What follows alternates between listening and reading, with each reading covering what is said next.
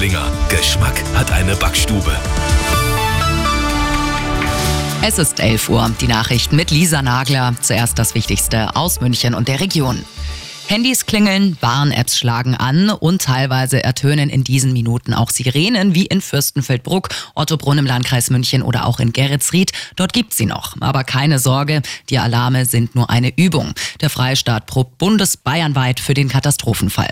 Auch das neue Verfahren Cell Broadcast wird jetzt getestet um fünf Minuten nach elf. Dabei wird eine SMS an die Handys geschickt. Ärztliche Befunde, Röntgenbilder oder auch Medikamentenlisten. Die sollen in Zukunft in einer elektronischen Patientenakte gespeichert werden. Außer man lehnt sie ausdrücklich ab. Bundesgesundheitsminister Lauterbach stellt die Pläne für die E-Akte gerade auf einer Pressekonferenz vor. Sie soll ab dem kommenden Jahr für alle verbindlich werden. Die Bundeswehr ist in Bayern wieder beliebter. Fast 2500 junge Erwachsene sind im vergangenen Jahr zur Bundeswehr gegangen und damit über 22 Prozent mehr als im Jahr davor. Laut Bundesverteidigungsministerium waren auch mehr Frauen und Minderjährige darunter. Und das ist sonst noch los in München und der Region.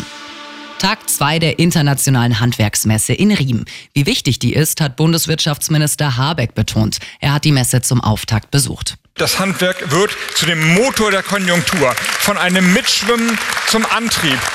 Und das markiert diese Messe. Deswegen ist sie so wichtig und deswegen ist es wichtig, dass die politische Bedeutsamkeit des Handwerks jetzt volle Unterstützung bekommt. Parallel zur IHM laufen auch noch vier andere Messen in Riem, wie die Garten München oder auch die Food and Life Messe. Alle gehen noch bis zum Sonntag und Wilder Westen mitten im Landkreis Fürstenfeldbruck. Mehrere Pferde sind gestern Abend von ihrer Koppel in Mammendorf ausgebüxt. Die Bahnstrecke musste deswegen für gut zwei Stunden gesperrt werden. Per Polizeihubschrauber wurden die neuen Pferde dann in einem angrenzenden Waldstück bei Mammendorf entdeckt und eingefangen. Immer gut informiert, mehr Nachrichten für München und die Region wieder um 12 und jetzt der zuverlässige Verkehrsservice mit Sandra Lehmann. Schau mal, was los ist auf